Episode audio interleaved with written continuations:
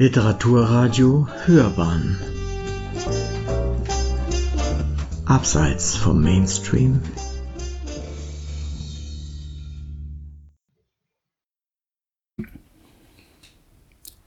Ein frohes neues Jahr aus München.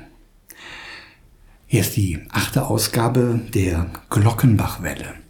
Wir befinden uns im Glockenbachviertel in der Glockenbach Buchhandlung und machen das, was wir im letzten Jahr begonnen haben.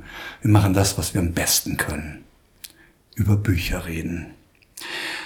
Diese Welle heute ist gleichzeitig einem Verlag einer Autorin mit Bleistift und weiteren ganz besonderen Themen gewidmet. Herzlich willkommen zu unserer Glockenbachwelle Nummer 1 2022 mit der Münchner Strux Edition. Die Runde heute in der Glockenbach Buchhandlung. Pamela Scholz, unsere Buchhändlerin mit Herz. Steffi Sack, die Bloggerin von Nur Lesen ist schöner. Und nur Zuhören ist schöner bei ihr. Meine Wenigkeit, ich blogge bei Astrolibrium.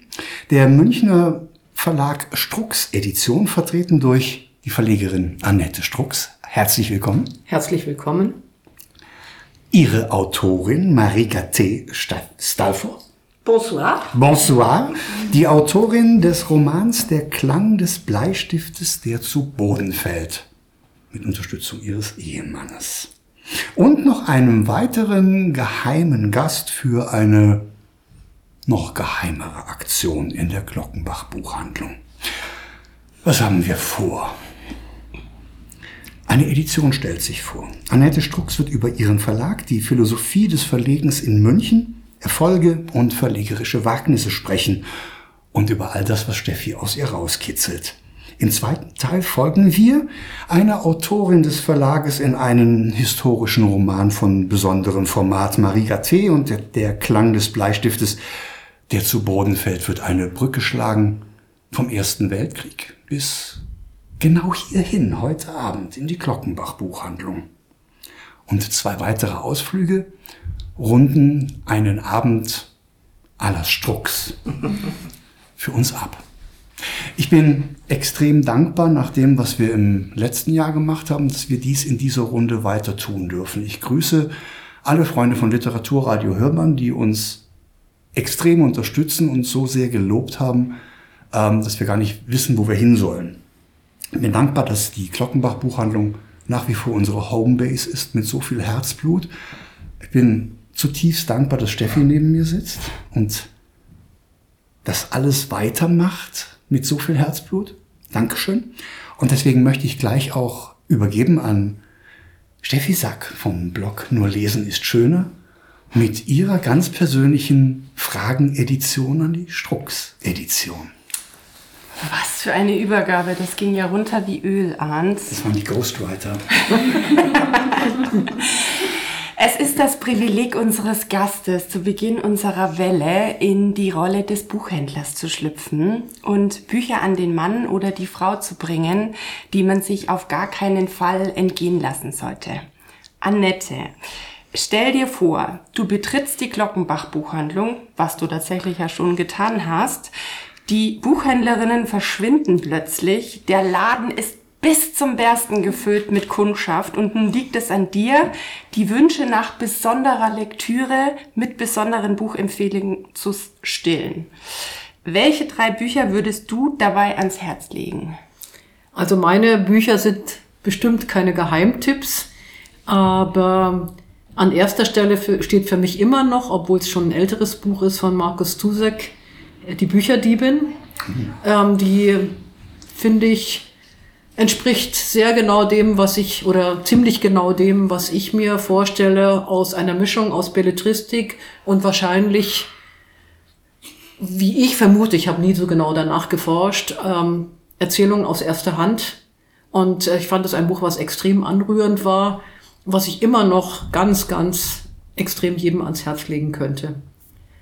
Als zweites ähm, denke ich, das ist jetzt ein aktuelleres Buch, finde ich auch immer noch sehr gut, ähm, von Ioma Mangold, das ist der Herausgeber der Zeit. Und der hat in Das deutsche Krokodil über seine Kindheit gesprochen und seine Lebens, sein Lebenshintergrund. Ähm, fand ich am Anfang, dachte ich, hm, was will er jetzt eigentlich bezwecken? Ähm, am Ende schließt sich für mich ein ganz großer Bogen und ich würde es auch jedem ans Herz legen, der, ähm, so wie ich jetzt mit dem Thema biografisches und biografische Belletristik sich auseinandersetzt, finde ich ganz toll. Und dann kommt jetzt dazu, das ist jetzt eine Trilogie, äh, ein Buch, finde ich eine grandiose Erzählerin, eine englische Erzählerin, Jane Gardam. Und ähm, da haben wir da, ähm, als ersten Titel ein untadeliger Mann, als zweiten Titel eine treue Frau und als dritten letzte Freunde. Und die Trilogie finde ich deshalb so spannend, weil sie eine Geschichte immer wieder aus neuen Perspektiven erzählt. Und das ist ja mein Thema als Verlag für biografische äh, Belletristik, dass jede Geschichte nie gleich erzählt werden kann. Also wer sie erzählt, wir reden davon zum Beispiel von Familiengeschichten oder äh, von Geschichten, äh, biografischen Geschichten, von historischen Geschichten. Du wirst immer neue Perspektiven bekommen und es gibt immer neue Überraschungen. Und das ist für mich Jane Gardam auf eine wirklich grandiose Art und Weise. Herzlichen Dank, Annette. Also mehr als drei Bücher. Ja, aber es war ja eine Reihe, von daher geht das schon. Ja, gut. Ich habe die Bücherdiebin auch äh, gelesen ja. und war auch sehr begeistert. Allerdings, was, weil du von unterschiedlichen Ebenen redest, ich habe es sowohl als englische Übersetzung gelesen als auch im Deutschen. Mhm. Und ich muss tatsächlich gestehen, ich fand die englische Übersetzung grauenvoll. Ja. Und die Geschichte ist mir auf ganz andere Weise begegnet als die deutsche. Mhm. Ähm, von daher kann ich das absolut nachvollziehen, auch wenn ein Buch auf unterschiedlichen Ebenen den Leser bzw. die Leserin erreicht. Mhm. Ich möchte den Verlag Strux Edition kurz vorstellen. Ähm, er wurde 2015 gegründet. Seit 2017 werden Bücher mit dem Schwerpunkt biografische Belletristik veröffentlicht autobiografische Romane interessieren euch genauso sehr wie biografische Spurensuchen, die zu sehr eigenwilligen Persönlichkeiten, besonderen historischen Momenten und auch außergewöhnlich erzählten Familiengeschichten führen. Das Thema, dem sich der Verlag verschrien hat oder angenommen hat, ist die Erinnerung. Mhm.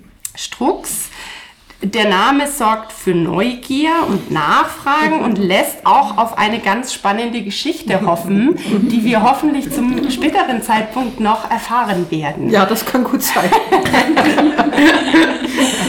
Annette, du unterstützt bei Schreibprojekten, ähm, du veröffentlichst, was dir am Herzen liegt, liegt und suchst nach ganz besonderen und oftmals eher kleinen, wahren Geschichten.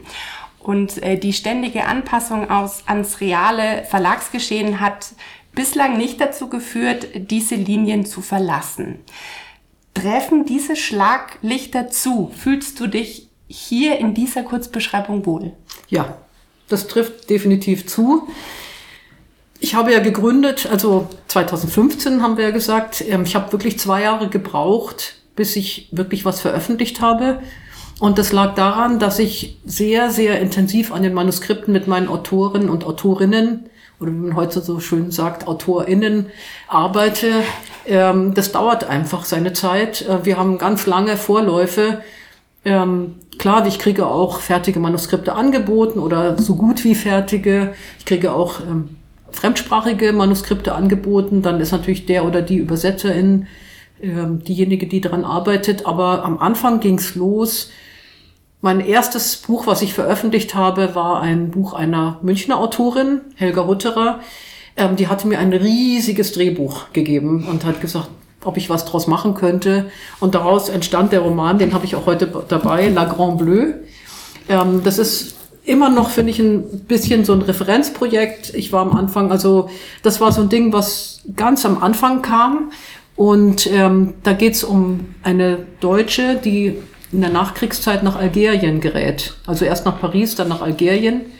Und ähm, die dann in diesen ganzen Wirbel der Bürgerkriege damals gerät. Und das wird ja gerade wieder so ein bisschen aufgerollt durch diese Goncourt-Preisträgerin Laila Slimani, die jetzt über Marokko spricht. Und das Buch La Grand Bleu hat auf eine sehr spezielle Art auch was damit zu tun, weil es im Grunde ähnliche Zustände in Algerien damals beschreibt. Und ähm, wie, wie, was passiert, wenn eine Deutsche dorthin gerät, wo gerade ein Staat total in Auflösung ist, biografisch erzählt, aber trotzdem ist es immer noch belletristisch. Und das war für mich so der Anfang eigentlich meines äh, verlegerischen Tuns. Inzwischen denke ich, sind wir, wenn ich mein Verlagsprogramm beschreiben würde, überall zwischen Biografie und Belletristik unterwegs und testen so aus, was geht dazwischen. Ja, also klingt tatsächlich sehr spannend, klingt vor allem auch äh, danach, dass sehr viel Herzblut ähm, dahinter steckt und dass es einfach die persönlichen Geschichten sind, die dir so am Herzen liegen. Und ähm, es klingt fast so, oder ich, ich meine zu vermuten, dass tatsächlich der wirtschaftliche Erfolg gar nicht an erster Stelle steht, sondern eher an letzter Stelle steht. an letzter sicher auch nicht. nein, nein, wir wollen schon auch leben mit unserem Verlag. Also ich bin ja nicht alleine, wir sind so ein kleines Team, was so lose zusammenarbeitet. Ähm, wir wollen natürlich auch wirtschaftlichen Erfolg haben, wir wollen größere Reichweite gewinnen, das ist uns schon wichtig. Wir wollen professionell arbeiten. Und ich glaube, das ist uns schon auch gelungen in den letzten, ja, wie viele Jahre sind's? Vier Jahre. Ähm, ich denke, und das, der Weg soll auch weitergehen. Also wir wollen auf jeden Fall nicht irgendwo im kleinen Kämmerlein bleiben und nur im Privaten mit unseren Autorinnen rumarbeiten, sondern wir wollen auch hinausgehen und die Menschheit oder die, nicht die Menschheit, klingt vielleicht ein bisschen groß, aber auf jeden Fall, wir wollen auf jeden Fall Menschen dafür interessieren, für diese Geschichten. Und unser isländischer Autor Michael Torfason hat auch gesagt, wen interessiert das schon, wenn du jetzt zum Beispiel über Faust redest? Ähm, die Geschichte rundherum, die Goethe gefunden hat, die interessiert gar nicht mehr, sondern was uns wirklich interessiert, ist das echt autobiografische dahinter. Ja. Also es, es gibt einfach ein immer größeres Interesse an dem Authentischen und aus, an den besonderen Geschichten. Und klar, das Belletristische soll nicht zu kurz kommen. Das ist meine, mein großes Ziel. Also der Arndt war ja derjenige, der die Strux-Edition aufgespürt hat und auch mich, äh, mich. auf den Verlag aufmerksam gemacht hat. Das ist unser Bestreben, weil mhm. wir haben natürlich ganz tolle Herzensbücher, ähm, mhm. sage ich mal jetzt zur Hand. Wir haben tolle Herzensautorinnen äh, zur Hand und deswegen wollen wir natürlich heute mit diesem Podcast dem Verlag auch ein bisschen Aufmerksamkeit verschaffen, Gehör verschaffen mhm. ähm, und ihn, sage ich mal, dabei helfen, ein bisschen mehr in die Richtung zu gehen, ähm, die euch natürlich auch wünscht für die Zukunft. Mhm. Ähm, wir sitzen hier in der Glockenbach-Buchhandlung im Glockenbach-Viertel. Gibt es eine besondere Beziehung zum Glockenbach-Viertel? Der Arndt hat tatsächlich mir die Geschichte dazu nicht erzählt, aber man spricht tatsächlich von einem Glockenbronze, wie ihn vor kurzem Henriette Kurt bezeichnet hat. Möchtest du denn kurz die Geschichte dazu erzählen? Es gibt, es gibt glaube ich, gar keine große Geschichte dazu, aber es gibt, ich, ich glaube, dieser Begriff Glockenbronze beschreibt für diejenigen, die hier wohnen und leben, eigentlich schon dieses eigenständige, kleinteilige in diesem großen, großen München, wo eine Großstadt immer anonymer wird, wo man sagt, ey, aber wir, wir sind stolz drauf, dass wir in der Glockenbronx wohnen. da kann man auch ganz gerne Vorurteile drüber kippen. Das darf auch gerne früher mal so ein Schwulenviertel gewesen sein. Das darf auch jetzt vielleicht so ein bisschen alternativ rübergekommen, ja. Aber das sind wir und wir stehen für diese Geschichte. Und wenn man hier ein paar Mal durchgeht, seitdem wir die Buchhandlung hier auch entdeckt haben, das passt eigentlich ganz gut. Das ist so ein kleinteiliger Stadtteil, der so eine ganz eigene Identität hat und die Identität spielt ihr ja mit anderen Geschichten auch rüber wieder ins, ins wahre Leben. Deswegen lag uns das so ein bisschen auf den, auf den, auf den, auf den Lippen zu fragen, welche Affinität gibt's vielleicht zu, zum Glockenbachviertel? Ja, wir haben zwei AutorInnen, die hier im Glockenbachviertel leben, schon seit sehr langer Zeit. Und ähm, davon ist ähm, eine, Eva Bauer, die das Buch Findelkind geschrieben hat. Die wohnt gar nicht weit entfernt, gleich um die Ecke hier in der Müllerstraße. Deswegen kann man den Roman tatsächlich auch in der Glockenbach-Buchhandlung direkt sich aus dem Regal schnappen. Der steht hier, ich habe ihn im Blick. Und die, Rez die Rezension zum Findelkind kann man auch auf Astrolibrium lesen. Selbstverständlich. Das war mein erster Strux-Editionsroman, deswegen bin ich dann auch verfallen. Ja, und das ist tatsächlich, finde ich, ein sehr spezielles Buch. Die Autorin hat mich damals kontaktiert und hat gesagt, ja, keiner will das, weil das so ein, vom Genre her, jeder sagt, das passt nicht. Also es ist so ein genreübergreifendes Buch, was eben die Münchengeschichte, aber eben auch Familiengeschichte beschreibt und so miteinander verschränkt. Und das hat mir gerade so gut gefallen. Also wir hatten damals unser erstes Gespräch mit Eva Bauer und ich habe gesagt, das genau ist es, was mir gefällt dran an diesem Buch, weil das eben nicht einem bestimmten Genre entspricht, sondern es passt genau zu uns. Also das Findelkind. Und es ist eine kleine Nische. Es ist eine Nische, ja, ganz klar. Genau. Ja. Aber diese, ich, muss und ich, Ja. ich muss hier raus. Sorry, ich muss unterbrechen. Dieses Buch ist erschienen wann? Das ist 2020 erschienen. Okay. Und zwar, das war mitten im Lockdown. Das war, Genau. Das war das Pech für Eva Bauer und Genau. uns. Es kam genau im März 2020 raus. Und wir hatten unglaublich viele Lesungen Mhm. hier schon im Viertel, Stiegenhauslesungen. Also Eva Bauer ist auch hier sehr gut vernetzt und kennt viele Leute und sie hatte schon alles mit uns geplant und dann gab es einfach nichts. Genau. So. Und genau da möchte ich ganz nur rein, ganz schnell nur rein. Wenn ich Eva Bauer lese und mir den kommerziellen Erfolg und den Publikumserfolg von Monika Helfer anschaue, diese Autorinnen und diese Bücher liegen vom Ton, von der, vom Inhalt und von der Lebensfreude an der eigenen Familiengeschichte so eng zusammen, dass Eva Bauer die Aufmerksamkeit verdienen würde, die Monika Helfer bekommt. Danke, das sehe ich auch so. Danke. Aber wir hoffen ja, dass sie das noch gewinnt. Ähm, ich finde es auch ein ganz tolles Buch. Ähm, bin völlig überzeugt davon, auch von äh, der Erzählfähigkeit von Eva Bauer. Und er finde es auch für München eine sehr schöne Geschichte, weil es eben alles erzählt von der Au, vom Schlachthofviertel, also Viertel, auch vom Glockenbachviertel, Viertel, die einfach wichtig sind und sie rollt es anhand ihrer eigenen Familiengeschichte auf. Dann haben wir noch einen zweiten Autor, der hier gleich um die Ecke wohnt. Das ist der ähm, Harry Reimann, der hier gleich in der Jahnstraße wohnt seit zig Jahren, der auch eine ganz besondere Lebensgeschichte zu erzählen hat und auch erzählt in seinem Buch anders von Anfang an. Da wird schon vieles angedeutet, was im Buch erzählt wird. Es geht eben auch, es geht erstens um jüdisches Leben. Er ist geboren im Hunsrück im Taunus, ähm, ist als kleines Kind, er ist Jahrgang 26, 1936 mit seiner Familie nach USA emigriert. Er kam als GI nach dem Krieg nach Oberammergau zurück, entdeckte dort, dass seine Liebe zur Schauspielkunst, dann gab es in den USA das sogenannte GI Bill of Rights. Ähm, er hatte die Chance, eine Ausbildung zu machen, machte in New York eine Schauspielausbildung, unter anderem bei Erwin Pescator und ähm, hat dann entdeckt den Film Kinder des Olymp und daraufhin entschlossen, dass er nach Paris gehen möchte, um seine Schauspielausbildung abzuschließen. Er war in Paris, hat dann Marlon Brando kennengelernt, also hat für sich so langsam gemerkt, hm, vielleicht ticke ich nicht so wie andere Männer, vielleicht interessiere ich mich eher für Männer. Das wird auch schön erzählt in dem Buch.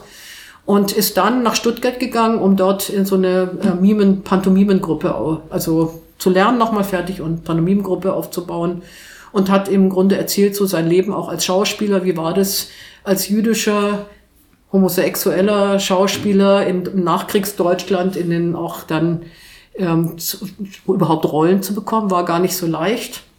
Und ähm, hat einen Film gedreht, den wir gerade wieder ausgegraben haben und ähm, mit der Tellux Film zusammen für das WDR in den 80er Jahren in der Folge des Holocaust-Films. Ähm, da hat er deine eigene Kindheitsgeschichte im Grunde auf eine sehr grandiose Art und Weise gedreht. Der Film wurde auch gesendet im WDR und war natürlich jetzt verschwunden, die vielen Jahre. Und wir hoffen, dass und durch unsere Aktionen in Gauting wurde die Premiere wieder gesendet, dass das auch wieder durch die Gegend geht. Und ähm, Harry Reimann lebt hier, ist also ähm, lebt hier, ist ein ganz, ganz fantastischer Erzähler und Mensch und also wirklich eine grandiose Persönlichkeit. Lebt hier gleich um die Ecke in der Jahnstraße. Das sind unsere Bezüge zur. Ja, ich also sehe glaub, schon, sehr also ich sehe schon, die Glockenbach, äh, das Glockenbach-Viertel ist quasi euer Viertel. Ihr seid sehr eng verwoben. so gut nicht, nicht nur mit dem Glockenbach-Viertel, sondern mit München überhaupt. Mit München, ja. Ähm, also es ist natürlich toll, wenn äh, tatsächlich auch die AutorInnen direkt in der Nachbarschaft der Glockenbach-Buchhandlung wohnen. Magst du noch ein bisschen aus dem Nähkästchen plaudern? Gibt es ähm, etwas, du kannst es dir aussuchen, ob eines davon oder sowohl als auch, der größte Erfolg oder etwas, was man eher verschweigt, der größte Misserfolg oder etwas, was man gerne, was man gar nicht so ans Tageslicht kommen lassen möchte, mit uns teilen? Also ich glaube, Misserfolge kann man so nie sagen, weil es ist ja immer bei uns der Erfolg, dass ein Buch herauskommt. Und natürlich fängst du klein an und hast eher kleinere Auflagen, die wachsen. Und ähm, du fängst an, ein Programm zu entwickeln. Du hast ja eine Vision, wo es hingehen soll. Ähm, ich denke, da sind wir gut auf dem Weg. Letztes Jahr haben wir trotz der Pandemiesituation geschafft, vier Bücher herauszubringen. Letztes Jahr sind wir in den Freundeskreis der Kurt-Wolf-Stiftung aufgenommen worden. Letztes Jahr haben wir es zum ersten Mal geschafft, auf dem Gemeinschaftsstand der unabhängigen Verlage in Frankfurt vertreten zu sein. Also es soll immer weitergehen und das haben wir geschafft. Und das ist für mich ein sehr großer Erfolg. Ähm, von den Büchern her kann ich das gar nicht sagen. Also wir haben so viel Herzblut in jedem Buch dass ich denke, es gibt, also jetzt, wir werden ja nachher über Marie Gatté reden, Der Klang des Bleistifts, der zu Boden fällt, finde ich ein sehr schönes Buch. Ähm, wir haben auch ein italienisches Buch letztes Jahr veröffentlicht von Giacomo de Bastiani, Die wunderbare Insel der Entschwebten, auch ein sehr spezielles Buch. Also es gibt einfach eine tolle Mischung und ähm, das ist das, wo es auch hingehen soll weiter. Also wir haben jetzt für dieses Jahr unsere Planung eigentlich so gut wie abgeschlossen. Da ist alles dabei von einem Buch von einer norwegischen Autorin bis zu einem von einer kroatischen Autorin, wo es um Thema Bürgerkrieg geht. Und ähm, wir wollen halt immer noch diese Themen im Grunde abdecken, die eben uns sich damit beschäftigen, wie sind die äh, Effekte von Krieg, Bürgerkrieg, ähm, Vertreibung ähm, auf das Bürgerkrieg, ähm, auf die einzelnen Biografien. Wie wirkt es sich immer noch aus? Und ich denke, wenn wir das schaffen, sind wir gut. Das wäre für mich ein Erfolg. Du hast jetzt, also die nächste Frage hast du fast schon ein bisschen vorgegriffen, weil du hast tatsächlich ja schon von den besonderen Momenten aus dem letzten Jahr gesprochen, mhm. die ihr trotz Corona ähm, für euch quasi, ja, mitnehmen konntet. Mhm. Ähm, wie ist das generell? Was hat Corona mit euch gemacht? Wie hat der Verlag das zu spüren bekommen? Du hast vorhin schon davon geredet, die Autorin äh, des Romans Findelkind hat leider nicht die Aufmerksamkeit bekommen, weil sie einfach zu Beginn der Corona-Pandemie ähm, erschienen ist. Wie hat sich das ganzheitlich, sage ich mal, jetzt über die letzten zwei Jahre bemerkbar gemacht? Also erstmal war es für uns ein ganz großer Schock, weil unser Konzept bestand eigentlich von Anfang an darin, dass wir sehr viel mit Lesungen arbeiten und Präsentationen, weil das Biografische, da lässt sich ja das Geschriebene nicht vom Vorgetragenen trennen.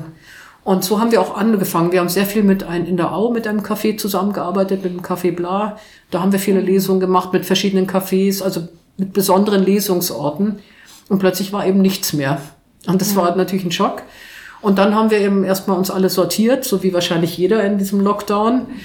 Und haben dann angefangen zu überlegen, was können wir machen? Und haben dann angefangen, YouTube-Channel aufzubauen.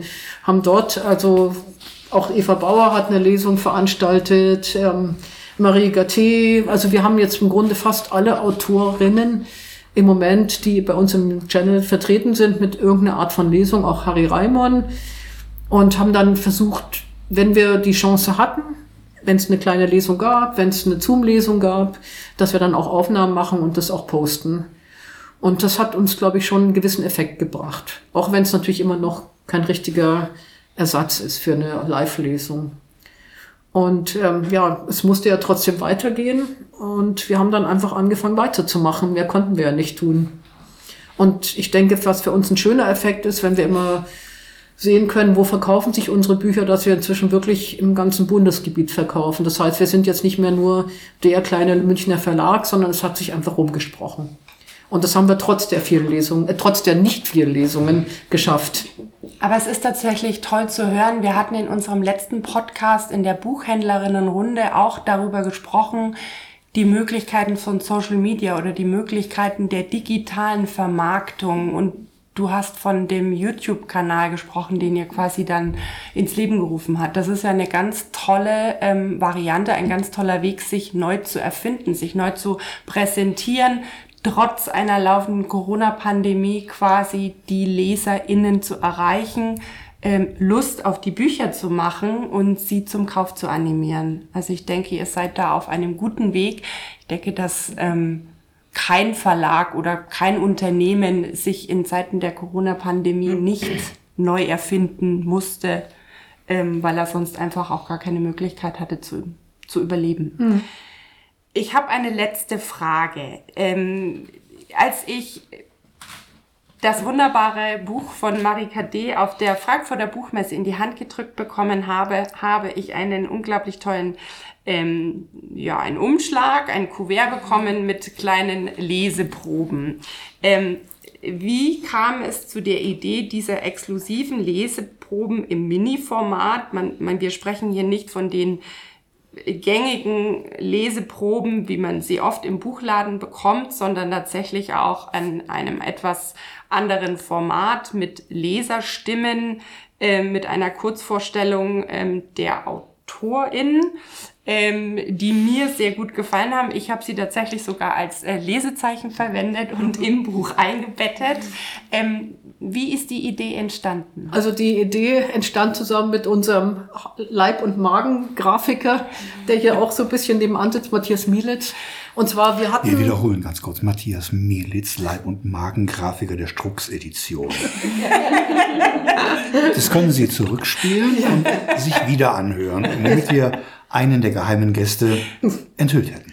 Ja, das hat also jetzt, es hat ja zwei Effekte. Wir haben also einen tollen Grafiker von Anfang an und ähm, wie soll man sagen, CI-Designer, weil wir ähm, das sieht man auch in unseren Buchcovern, denke ich, weil wir haben, ähm, das, wir haben immer von Anfang an sehr großen Wert darauf gelegt, dass es nicht irgendwie so x-beliebige Bücher sind, sondern dass es eben auch ein schönes, ein schönes Design hat, dass es, dass es im Grunde so ein, am Ende hoffen wir natürlich, dass es ein schönes ja, Gesamtbild ergeben wird. Also dass wir geben uns immer extrem große Mühe, auch mit den Covern, mit der Buchgestaltung und ja, also das spielt für uns eine große Rolle. Und genauso ist es mit diesen Leseproben.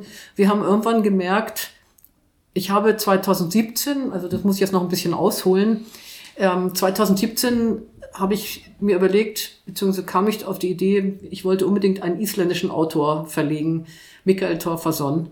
Und weil der eben auch so gut dem entsprach, was ich mir unter dieser Stichwort biografische Belletristik vorstelle. Und habe dafür eine Crowdfunding-Kampagne gemacht und da haben wir eine erste Leseprobe gedruckt und haben festgestellt, eine Leseprobe muss nicht so ein Riesenformat haben für uns, sondern es geht nur darum, einen kleinen Appetit haben zu geben. Es muss einfach ein schönes Format haben. Man muss aufschlagen, muss sagen, der Stil gefällt mir oder gefällt mir nicht. Und ich muss das Cover sehen und vielleicht noch ein paar Pressestimmen. Und daraus entstand eben dieses, ähm, so eine kleine Leseprobe und dazwischen haben wir das von den letzten zwölf Büchern. Ähm, und wenn jetzt ein neues Buch rauskommt, gibt es eine neue Leseprobe. Wenn sie vergriffen ist, überlegen wir uns manchmal auch nochmal einen anderen Textausschnitt und drucken nochmal nach. Also es sind echte Sammlerstücke. Ja. Und dann haben wir jetzt für die Frankfurter Buchmesse so ein kleines, äh, so einen kleinen Umschlag entwickelt, wo man die auch verschicken kann auf Bedarf. Also man kann sie bei uns auch anfordern. Die komplette ähm, Sammler Collection. Äh, gut zu wissen und ich möchte an der Stelle tatsächlich erwähnen, dass auch mein geschätzter Kollege Arndt in einem dieser Leseproben zu finden ist. Ja, dann könnte man jetzt den einen oder anderen Tipp weitergeben. Ähm, wir werden als Blogger immer gefragt, wie schafft es ein Verlag, Bindung zum Blogger herzustellen? Ähm, in langjährigen Versuchen stellen wir fest, dass wir Leserstimmen und Bloggerstimmen erzeugen. Wenn es dann darum geht, ein Buch zu bewerben, finden sich in Zeitungen oder in Anzeigen aber dann doch eher Begriffe wie lesenswert, die bunte. Oder muss man haben, passt in jede Bibliothek, Brigitte, Nummer 3, 2021. Ähm, die Leseproben der Strux-Edition sind ein wenig anders strukturiert. Nicht, dass die Bücher von Strux nicht in Printmedien besprochen würden.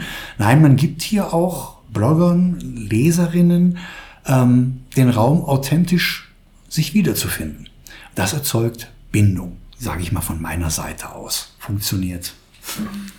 Wunderbar, Arndt. Ähm, du darfst auch gerne direkt weitermachen, äh, weil ich würde jetzt ohnehin an dich geben, weil du möchtest dich ja mit der Klang des Bleistifts, der zu Boden fällt, näher beschäftigen. Mach ich. Ähm, mach ich. Moment, wir machen eine ganz kleine Regieprobe. Wenn Sie jetzt am Radio sitzen, am PC sitzen, am Smartphone sitzen, wenn Sie, jetzt springt die Pamela in die Requisite. Vorsicht, aus der Requisite wird jetzt etwas ge Schließen Sie jetzt ganz kurz die Augen. Nur einen ganz kleinen Moment. Das war er. Der Klang des Bleistiftes, der zu Boden fällt. Augen bitte jetzt wieder auf. Der Klang des Bleistiftes, der zu Boden fällt, steht für alles das, was wir gerade von der Strux-Edition gehört haben.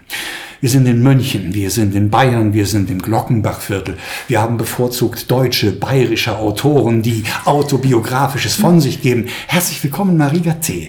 Äh, bonjour. Äh, bonjour. Jetzt bonsoir, bonsoir. Bonsoir. bonsoir. Äh, wir biegen gerade links und rechts ab äh, und bewegen uns mit der Glockenbachwelle auf international französisches Niveau. Oui. Herzlich willkommen. Mhm. Ein Kind der Ardennen. Oui. Ein mhm. Weltenbürger, eine polyglotte Frau, die besser alle Sprachen spricht, als wir auch nur Filme schauen können in diesen Sprachen. Marie T. ist Übersetzerin, mhm. Marie T. ist Autorin, Marie T. ist ein lebensfroher Mensch, so wie man sich klischeehaft eine französische Autorin vorstellen kann. Ähm, Marie T. hat uns gewarnt. Marie T. hat gesagt, wenn ich anfange zu reden, stoppt mich, bremst mich. Wenn, wenn die französische Welle rollt, dann rollt sie kräftig. Oh Leute, ich wünsche euch so viel Spaß mit Marie T. Es ist die Champagne, in die uns das Kind der Ardennen entführt. Mhm. Es ist der Champagner, den das Kind der Ardennen mitgebracht hat. Und es ist ein Roman, der im Ersten Weltkrieg beginnt, dort aber nicht verharrt. Mhm. Es ist ein Buch, das unglaublich ernsthaft ist und doch so leicht. Es ist eine Familiengeschichte, es ist autobiografisch, es ist über all das, was in deinem Leben in deiner Vergangenheit und in der Vorvergangenheit vorgegangen ist. Wie bist du auf diese Geschichte gestoßen, Marie? Und jetzt, mhm. the stage is yours. ich bin nicht auf die Geschichte gestoßen. Die mhm. Geschichte ist auf mich gestoßen. Also das ist einfach so, es ist die Geschichte, die ich erlebt habe. Und ihr habt vorhin gesagt, also Glockenbach ist ein Viertel von München. Und meine Geschichte ist die Glockenbach von München, das ist die kleine Geschichte von der großen Geschichte. Und ich habe die große Geschichte als kleine Geschichte erlebt und das wollte ich einfach erzählen aus meiner Perspektive. Und es ist die Perspektive, die jedes Kind hat. Wenn es irgendwo aufwächst, dann saugt das Kind das alles, was um, um sich herum ist und ich habe das gemacht und jetzt wollte ich das wiedergeben. Mhm. Es ist jetzt schade, dass wir ein Radioformat sind. Ich möchte das auch kurz erklären. Marie T. spricht mit Händen und Füßen. Ja. Sie spricht als Mensch, sie äh, gestikuliert, sie lebt jedes Wort, was sie uns gerade erzählt. Und deswegen eine ganz, ganz wichtige Frage. Was wäre mit dir passiert, wenn du nicht die Möglichkeit gehabt hättest, diese Geschichte niederzuschreiben? Äh, ich weiß es nicht, weil ich habe es jetzt niedergeschrieben. Und ich wollte es immer schreiben. Ich habe bloß nie gewusst, wie ich diese Geschichte würdig sein kann, wie ich die Geschichte, wie ich die Geschichte das äh, diesem Format gebe, was es verdient, weil es ist so viel, was ich da mitbekommen habe von so viele Schicksale und so viel Leid auch, was ich mitbekommen habe. Und ich wollte das so wiedergeben, aber nicht so irgendwie. Und deshalb hat es so lange gedauert, bis ich das geschafft habe und bis ich die Form gefunden habe und komischerweise auch die Sprache gefunden habe. Das ist eine ganz interessante Frage, denn eine französische Autorin, die nicht in ihrer Muttersprache schreibt, um der Welt ihre Geschichte zu erzählen und auch erstmal uns Deutschen diese Geschichte zu erzählen.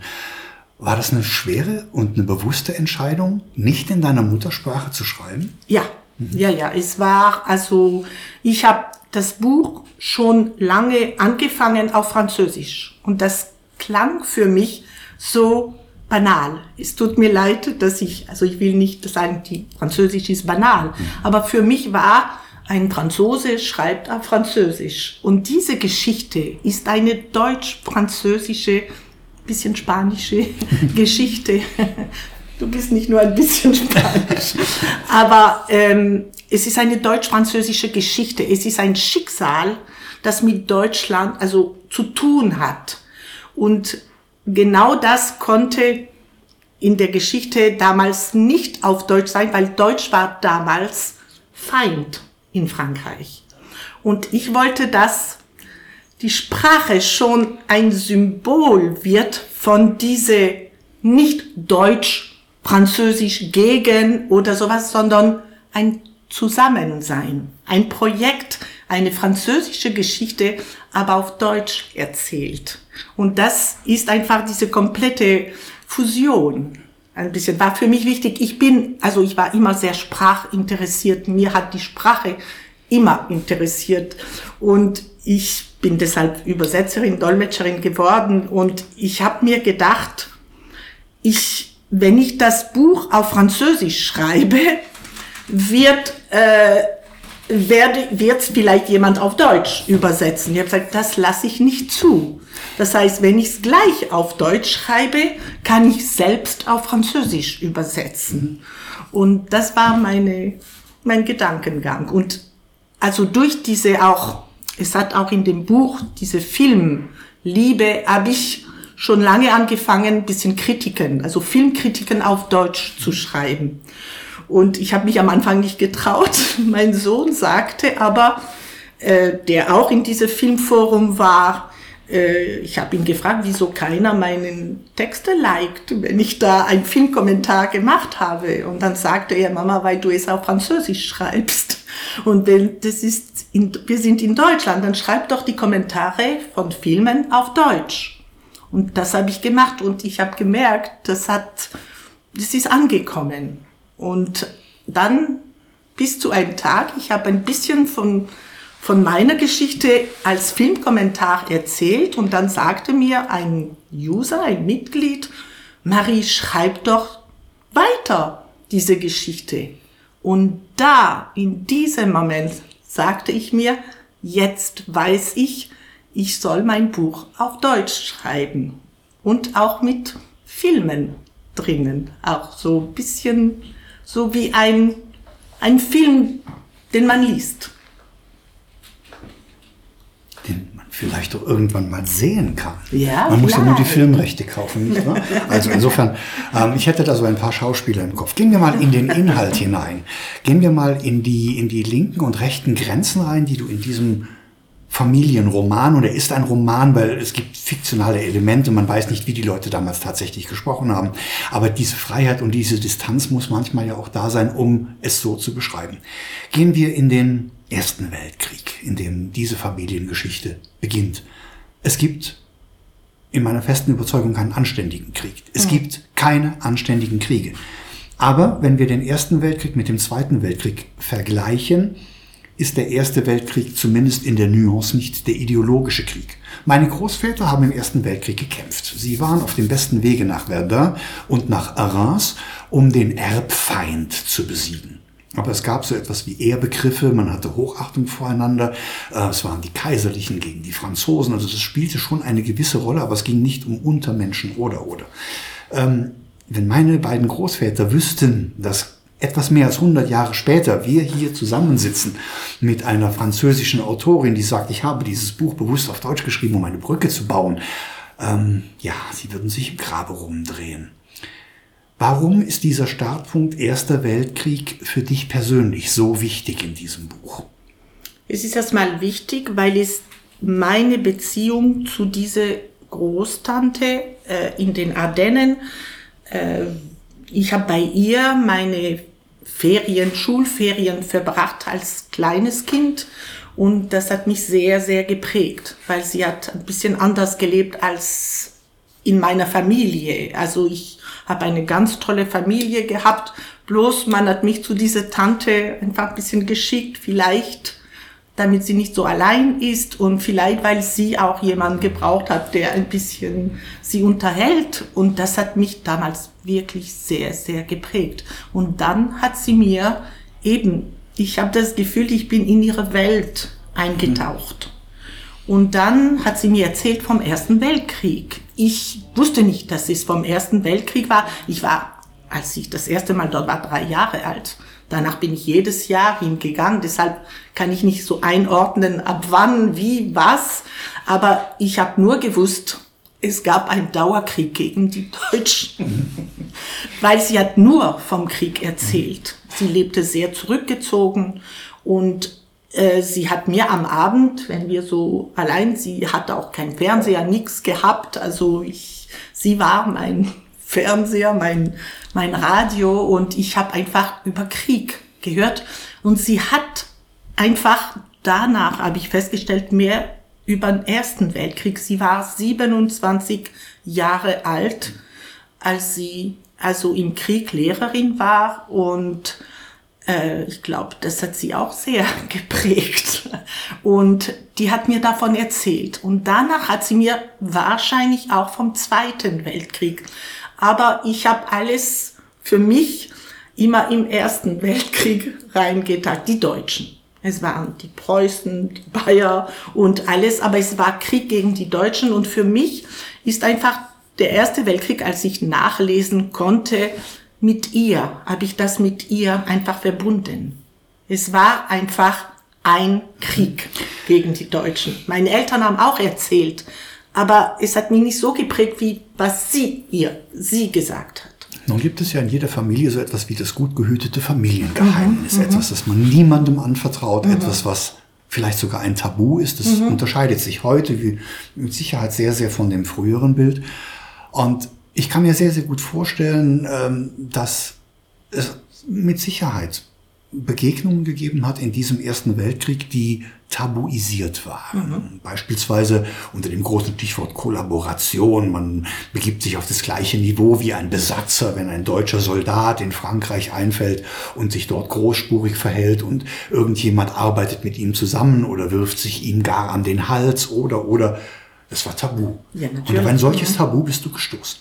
Ja, ja, also sie, es war, äh, also mir ist es schon bewusst gewesen von meinen Eltern, dass wenn man mit dem Feind kollaboriert hat oder irgendeine Beziehung, das war, also das war äh, also eine, äh, eine Straftat. Also das durfte man nicht. Die Frauen wurden ich weiß nicht im ersten, aber auf jeden Fall im zweiten ja. Weltkrieg geschoren. Ja, genau. Also man hat sie auf den Platz hingestellt und es war die Demütigung.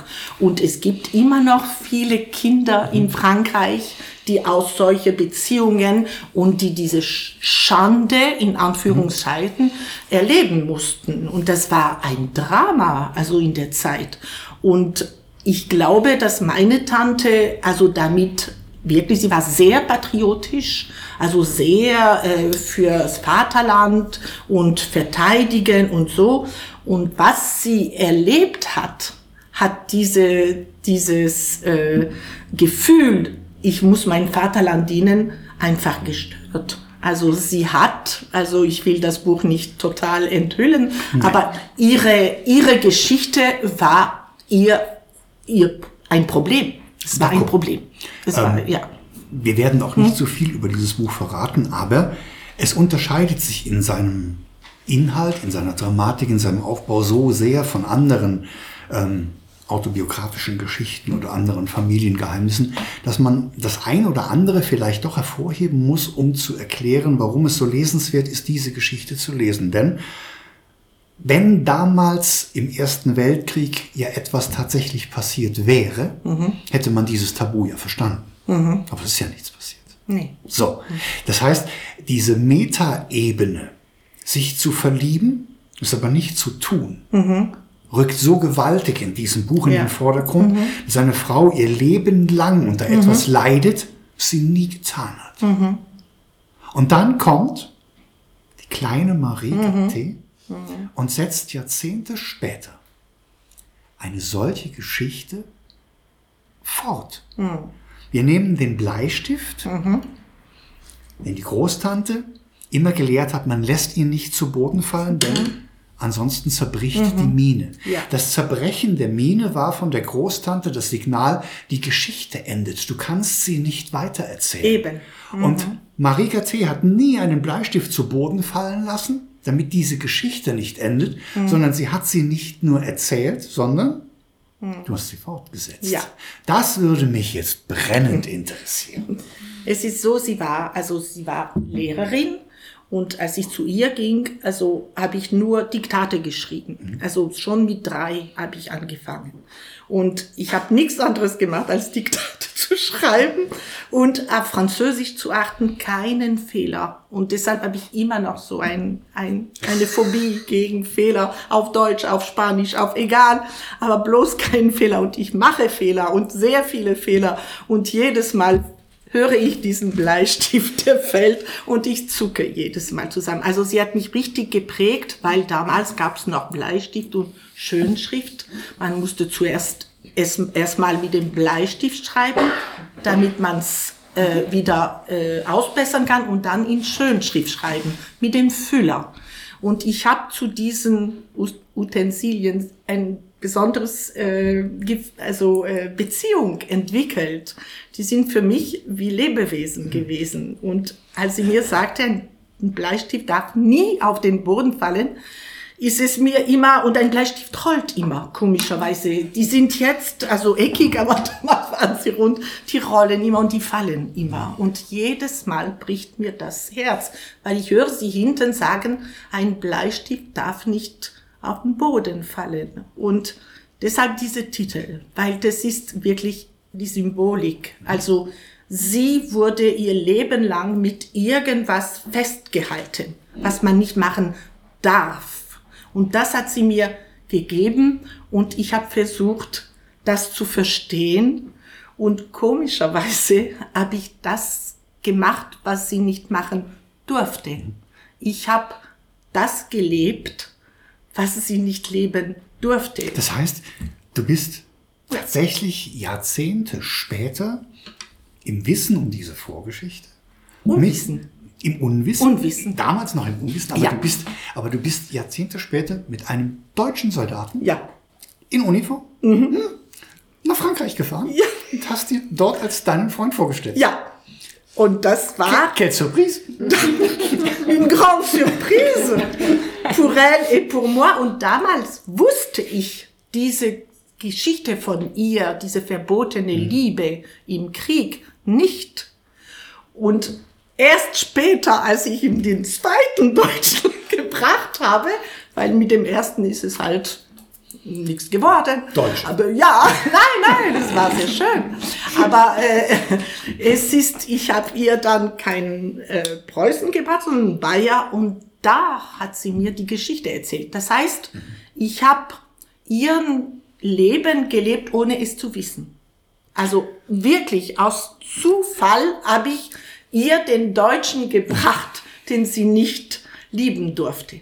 Hast du irgendwann das Gefühl gehabt, dass sie neidisch darauf ist? Nein, nein, Nein. nein, nein, nein, Oder? nein. Sie war nicht neidisch. Deshalb sage ich, ich sage, das ist, wenn ich an, ich war damals, ich habe nie gewusst, ob ich sie geliebt habe oder nicht, weil ich habe sie eher gefürchtet, weil es war sehr streng für mich als Kind und ich habe noch ein bisschen so so Erinnerungen, dass ich geweint habe. Ich war sehr allein dort und sie war sehr streng. Sie war nicht lieb. Sie war streng. Aber im Nachhinein denke ich, die hat mich so geliebt. Ich war ihr ein und alles. Und ich glaube, als ich meinen zweiten Deutschen habe, also meinen Ehemann Ubaldo, gebracht habe, ist sie aufgeblüht. Also es war nicht neidisch, im Gegenteil, sie war überglücklich. Sie hat ihn geliebt, auch meinen Mann.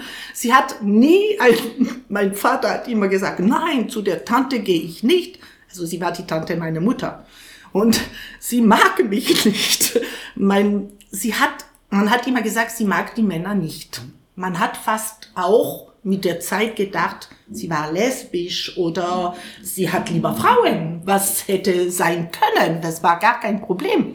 Aber wir haben nie gedacht, dass ihr Leben aus eine, enttäuschte Liebe war. Und als sie meinen Mann sah, sie ist aufgeblüht, aufgeblüht. Er war für sie also alles. Und deshalb sage ich, sie war nicht neidisch. Nein, ich glaube, sie hat sich sehr, sehr gefreut. Hast du dir jemals beim Schreiben oder danach die Frage gestellt, wie deine Großtante auf dieses Buch reagieren würde? Hast du dich jemals Jede Zeile, gefragt? jede Ja. Zeile. Hast du, hast, du, hast du für dich eine Antwort gefunden?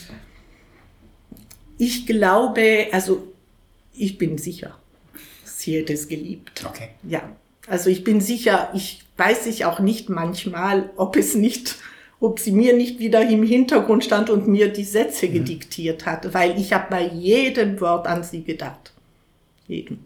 Und ich weiß, sie hat auch immer gedacht, im Gegensatz, ich bin in den Ardennen. Also Ardennen war wirklich in der Zeit, also Deutschland ist lange, also ein Problem gewesen. Es war nie in meiner Familie ein Problem. Die Deutschen waren die Deutschen und Krieg. Der Krieg war schuld. Nicht die Deutschen. Es hätte jemand anderen. Die haben auch sogar gesagt, eigentlich unsere Erbfeind sind die Engländer. Hat mir mein, meine, der hundertjährige Krieg. Also eigentlich sind nicht die Deutschen. Also in meiner Familie war, ist nie, also mit Hass gegen die Deutschen, sondern gegen den Krieg. Und deshalb bin ich nicht, deshalb war es für mich gar kein Problem, einen Deutschen nach Hause zu bringen oder so. Also es war ganz, aber in Deutschland, in, in Ardennen war es nicht so in der Umgebung. Aber die Tante hat immer gesagt, Marie, die Deutschen, die sind manchmal sogar freundlicher gewesen als die Franzosen. Also sie war schon, also, dass sie für sich also getrennt hat, auch vielleicht durch diese Liebe. Es war der Krieg und dann waren es die Soldaten. Es gab Deutsche und Franzosen, aber alle haben gelitten, gleich. Wenn Sie sich dafür interessieren, einen Roman zu lesen, in dem zugleich nichts und alles passiert, der eine Brücke schlägt vom Ersten Weltkrieg bis heute Abend im Bereich der Völkerverständigung, der Menschenverständigung, der Verständigung untereinander, wenn man einer Frau, die vielleicht gar nicht auf den ersten Blick extrem sympathisch war damals oder sehr nahe war, ein schöneres Denkmal setzen kann als dieses Buch, dann müssen Sie zum Klang des Bleistiftes, der zu Boden fällt, greifen, denn Sie fangen diesen Bleistift gerade noch vor dem Boden auf. Die Mine geht nicht kaputt und Sie werden feststellen, die Geschichte fesselt, die Geschichte gefällt und es sind Botschaften in dieser Geschichte, die über das Buch hinausreichen. Eine der Botschaften, die ich so schnell nicht vergessen werde, ist der Buchstabenkönig. Ähm, Maria T. erzählt vom Buchstabenkönig so ganz am Rande, indem sie ein Gedankenspielchen spielt und sagt, wenn ein Buchstabe aus dem Alphabet fehlen würde, wie würde sich unsere Sprache verändern? Bis dahin habe ich dieses Zitat einfach so gelesen und gesagt, nur so ein interessanter Gedankengang. Und dann übertrug sie diesen Bu- Buchstaben auf Menschen und sagte, fragt euch zu Lebzeiten, wie würde euch dieser Mensch fehlen, wenn er nicht mehr zu eurem Alphabet gehört? Marie, ich danke ganz persönlich für dieses Zitat, weil es mich über die Geschichte hinaus so sehr bereichert hat. Ein großartiger Roman, ein großartiges Buch und ich kann einfach nur sagen, ein Gesamtkunstwerk, wenn du vielleicht noch etwas zum Cover sagst. Denn dieses Cover ist ein Eyecatcher. Und es ist nicht irgendetwas Artifizielles, was man speziell für dieses Buch designt hat, sondern man hat etwas genommen, was tatsächlich schon existent war und hat dann ein Cover draus gemacht. Kannst du ganz kurz diese Geschichte noch erzählen? Also die Geschichte, wir haben mit Matthias, also ich habe die Cover von Strux äh, Verlag gesehen, die haben mir alle gefallen, also der Stil und alles. Ich habe schon von Anfang an gesagt, so tolle Cover und also die fallen alle auf, finde ich. Also mir gefallen sie sehr gut. Und dann habe ich erfahren, das ist Matthias, also der Designer, er hat, also wirklich, er macht ganz tolle Sachen. Und dann haben wir überlegt, wie wir das machen. Und Matthias hat ganz tolle Vorschläge. Und wir waren mittendrin. Ich wollte etwas mit Matthias besprochen, wie etwas wie ein, äh, ein Filmplakat. War mir so, weil, äh, also Matthias hat sofort also was gemacht, gezeigt, war ganz toll, hat mir ganz gut gefallen.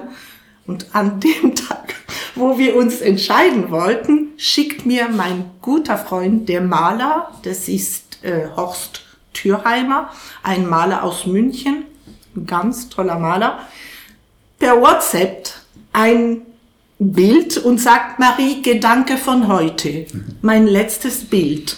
Einfach so. Ich sehe das Bild, es war 10 Uhr abends. Ich sehe das Bild, was jetzt auf dem Cover ist und es war wie eine Erleuchtung. Ich habe gesagt, das ist mein Cover. Habe ich Horst sofort angerufen und sage, und Horst hatte das Buch schon, das Manuskript gelesen. Also er kannte das Buch. Und dann habe ich gesagt, Horst, was meinst du, wenn ich dein Bild für mein Cover nehmen würde? Er sagt, Marie, sofort, sofort. Und ich habe gesagt, ist das machbar? Er hat gesagt, lass mich mit Matthias reden und wir machen das zusammen. Und ich glaube, Matthias, also er hat sich mit dir unterhalten und ihr seid sofort. Äh, ich habe natürlich erst mal gedacht, ähm, da kommt jetzt der Künstler und ich soll ein Cover machen. Macht er doch. Ja, ja. Aber der, also die haben sich miteinander ja. und die waren, also sowohl Matthias, glaube ich, wie, also der Horst hat gesagt, also es ist ganz, ganz toll präsentiert worden, das Bild von Matthias. Da Sie alle die Augen ja noch aufhaben, ich halte das hm? Cover jetzt ins Mikrofon. ähm, ja? Steffi, bitte. wenn dir die Vorstellungskraft jetzt fehlt, ähm, Sie können das Cover natürlich auf all unseren Kanälen sehen. Sie finden es bei Steffi, Sie finden es bei mir, Sie finden es in der Glockenbach Buchhandlung, Sie finden es bei Marie Gaté und Sie finden das Cover natürlich in der Strux Edition. Und es ist mitnichten nur das Gemälde, was den Weg auf ein Cover gefunden hat, sondern es ist eine kleine Designstudie, die das Gemälde als Basis nimmt mhm. und durch die Anordnung von Schrift, Logo mhm. und äh, weiteren Details dieses Gesamtkunstwerk macht, das für mich deutlich heraussticht. Zum Thema Cover kommen wir gleich. Marie, ich danke für dieses Gespräch. Ich hoffe, wir haben dich nicht allzu sehr unterbrochen, abgewürgt oder ähnliches getan. Folgen Sie Marie Gaté auf ähm, Instagram. Es ist erhellend. Ähm, auch die kleinen Stories, die kleinen Lesungsausschnitte und die Lebensfreude, die dort versprüht wird, ist unglaublich. Abrunden möchte ich noch mit ganz kurzen Fragen, die dich persönlich ein bisschen noch mehr in den Mittelpunkt rücken. Und auf diese Fragen gibt es wirklich keine Möglichkeit, lange zu antworten, okay. sondern es oui, ist nur... Uno. Oui, oui, uno. Marie, Bleistift oder Füllfederhalter? Bleistift. Bleistift. Französisch oder Deutsch? Schreiben? Äh, Deutsch. Wie heißt der Titel in Französisch? Der Klang des Bleistiftes, der zu Boden fällt. Le bruit du crayon qui tombe. Le bruit du crayon qui tombe. Mhm. Boden brauchen ich wir nicht. Es. In nein, nein, nein, Boden ist schon weg. Wir schweben. Qui tombe, wohin sonst? Ja, eben. Autobiografisch oder frei erfunden? Äh, Roman. Roman. Film oder Buch? Äh, Film. Simone de Beauvoir oder hm. Delphine de Vigan? Oh, Simone de Beauvoir. Simone de Beauvoir. Wer, mein, mein Lieblingsbuch. Alles gut, alles gut. Wer würde deine Großtante in der Verfilmung spielen? Meine Freundin Olga. Ah, die Welt. Das hat sie schon angeboten. Ich sehe schon, es ist, die, es ist nicht nur die Weltpremiere eines großen Films, sondern auch die großen Schauspielerinnen dieser Welt werden keine Chance auf diese Rolle haben. Es ist besetzt. Olga. Olga ist äh, Papierheindel äh, Augsburg. Okay. Hat mit Buch zu tun. Okay, also okay. große Papierfabrik. Alles gut. Eine tolle Frau. Ich bin sehr gespannt. Ich bin sehr gespannt. Mir auf sofort bei dem Buch gesagt hat, Marie, ich spiele die Alles Tante. Gut. Olga. Holger hat gesagt. Und wenn Holger was sagt, nein, nein, nein. dann stimmt. Wir, wir, wir, wir, wir freuen uns, wir freuen uns, wir freuen uns so sehr. Marie, danke für diesen Teil. Wie Merci. anfänglich schon erklärt, gehen wir jetzt nahtlos in den nächsten Teil über. Denn Die Glockenbachwelle ist eine Glockenbachwelle, die ja im Internet funktioniert, ja im Internetradio funktioniert, ja im Podcast funktioniert, ähm, die vielleicht, wenn Corona mal ein bisschen überwunden ist, auch auf einer Bühne funktionieren wird. Wir träumen alle. Aber die Glockenbachwelle ist eben eine Welle, die manchmal auch nur in der Buchhandlung, nur und ausschließlich und nur hier in der Glockenbach Buchhandlung funktioniert. Und dieses geheime Projekt wird euch gleich Pamela vorstellen. Eine Sekunde. Ihr dürft jetzt ganz kurz etwas zu trinken holen oder vielleicht auf Toilette gehen. Wir sind sofort wieder da. Nach einer kleinen Unterbrechung. Oh, das war der Klang des Bleistifts, der zu Boden fällt. So, der Bleistift, der ist schon eine sehr, sehr gute Überleitung zu dem Projekt, was wir jetzt vorhaben. Und zwar enthüllen wir äh, unser geheimes Vorhaben. Ich habe hier den Matthias Mielitz, den Grafiker von der Strux Edition neben mir sitzen. Und äh, wir haben uns etwas ganz Besonderes ausgedacht, was nur exklusiv hier im Laden stattfinden wird. Und zwar ähm, möchten wir euch, unsere Leserinnen und Besucherinnen der Glockenbach Buchhandlung dazu einladen, bei einem Cover abzustimmen, eines der nächsten Titel, die bei Strux Edition erscheinen werden. Und ich würde dich jetzt, Matthias, kurz bitten, ein bisschen was über das Buch zu erzählen und dann packen wir doch die Entwürfe aus dem Geheimumschlag. Also leider kann ich es ja nicht ins Mikrofon halten, obwohl das könnte ich schon. Es nutzt nur nichts.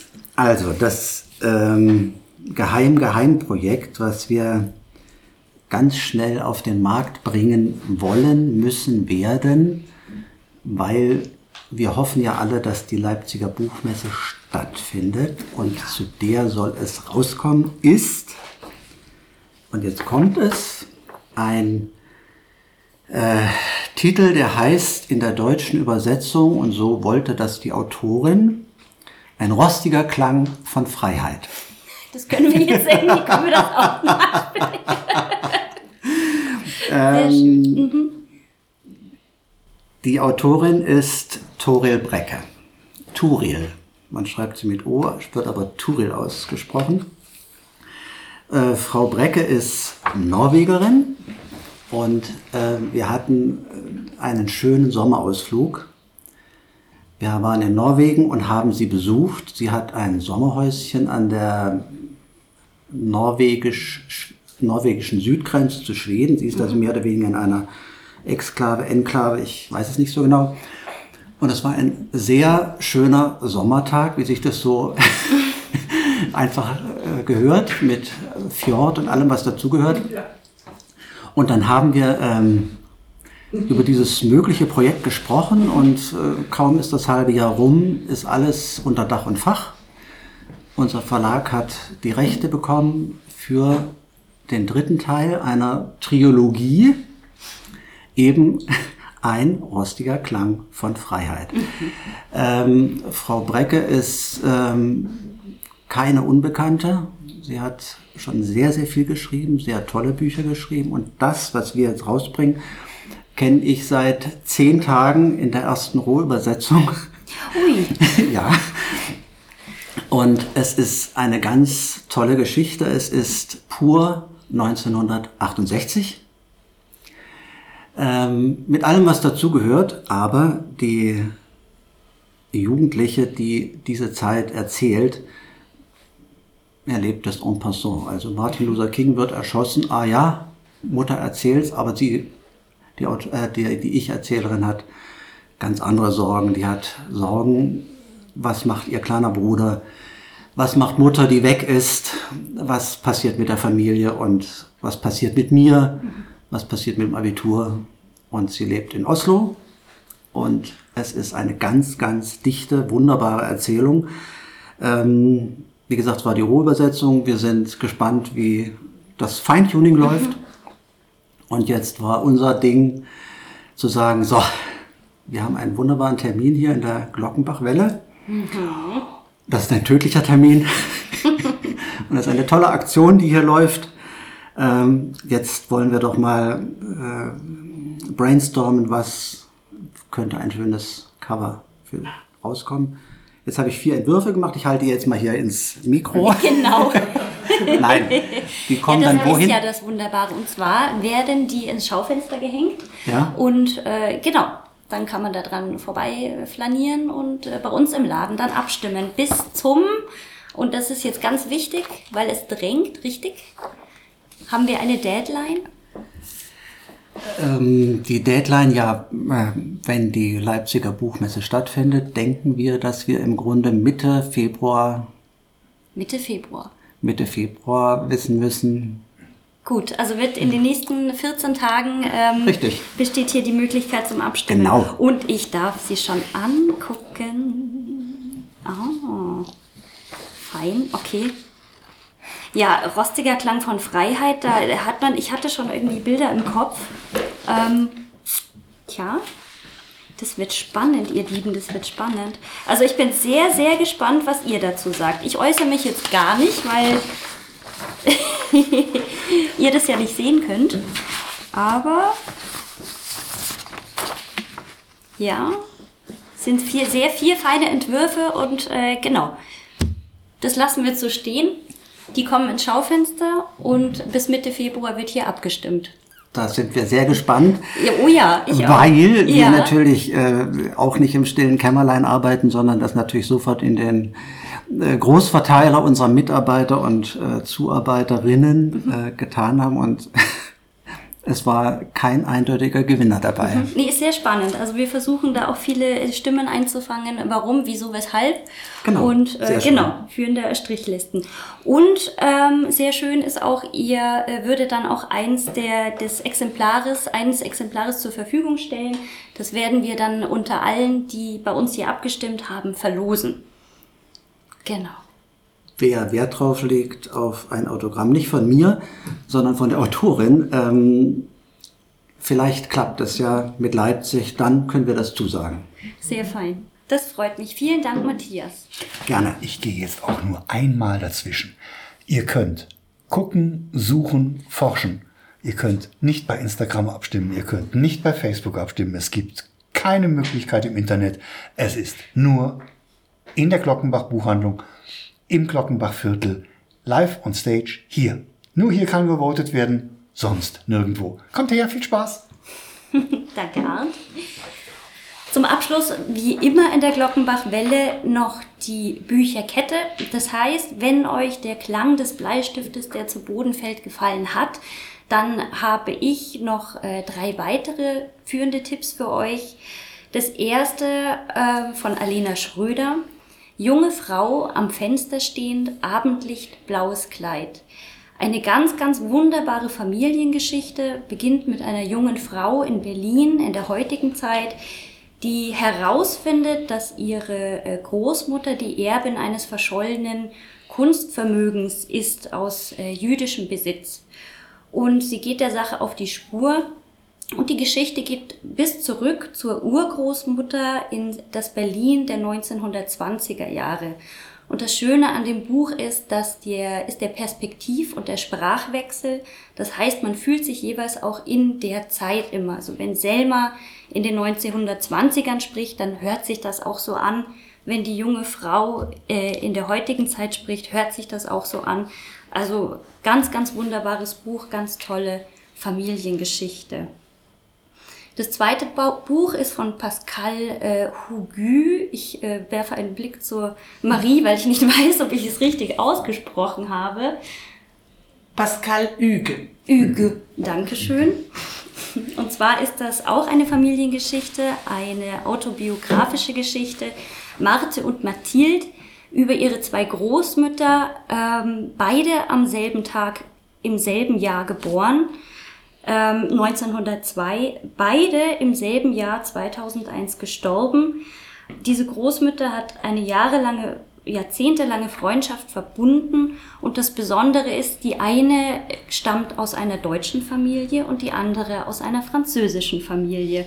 Und äh, es wird auch ein sehr spannendes Jahrhundert eben in diesem Buch behandelt. Als dritten und letzten Tipp, ähm, natürlich darf nicht fehlen, Alex Capu, Leon und Louise. Die ganz, ganz wundervolle Liebesgeschichte äh, zwischen den beiden, die zu Beginn des äh, Zweiten Weltkriegs ihren Anfang nimmt, die äh, getrennt werden voneinander und sich dann ähm, später in Paris wieder treffen. Ganz, ganz wunderbare Geschichte. Genau, und damit würde ich nochmal zu Arndt zurückgeben.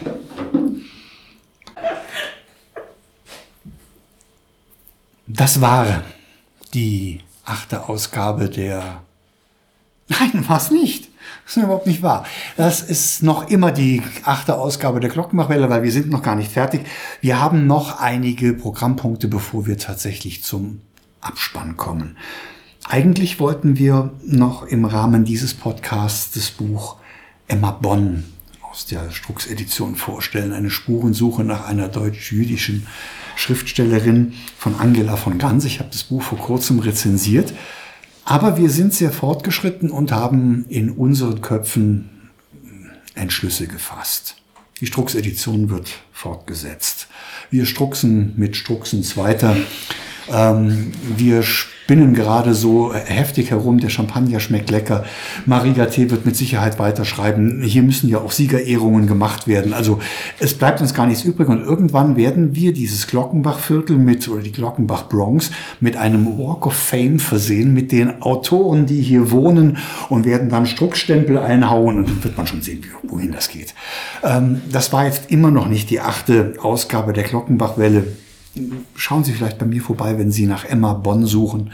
Ein lohnenswerter Ausflug nach Felderfing, um zu sehen, dass ein Buch dazu beitragen kann, gegen die braunen Gedanken des Dritten Reiches letztendlich doch zu gewinnen und aus dem Vergessenen herausgezogen zu werden. Nun zu Pamela.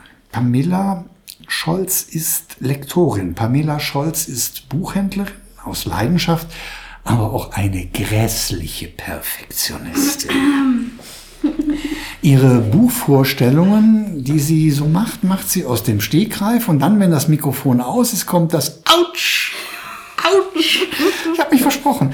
Wir korrigieren. Spulen Sie bitte auf äh, eine Stunde sieben Minuten zurück und wir machen jetzt eine kleine Miniaturkorrektur zur Buchvorstellung Leon und Louise von Alex Capuce. Mein dritter Buchtipp für die Glockenbachwelle ist Léon und Louise von Alex Capu. Eine wunderbare Liebesgeschichte, die äh, zu Beginn des Ersten Weltkrieges Ich dachte im zweiten. Das ist die Korrektur. Mann, Ach so, ich sollte doch von von. Oh, Monsieur cher. Entschuldigung.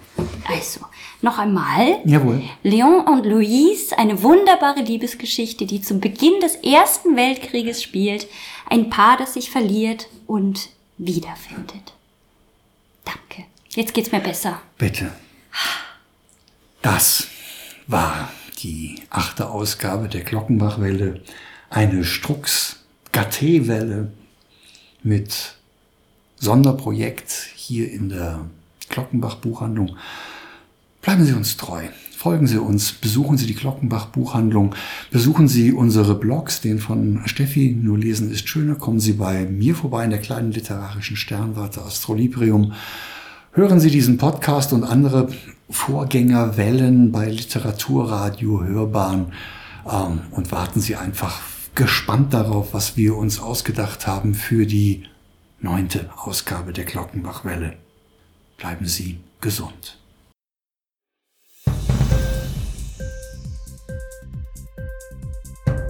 Hat dir die Sendung gefallen? Literatur pur, ja, das sind wir. Natürlich auch als Podcast. Hier kannst du unsere Podcasts hören. Anchor, Spotify, Apple Podcast, iTunes, Google Podcasts, radio.de und viele andere mehr.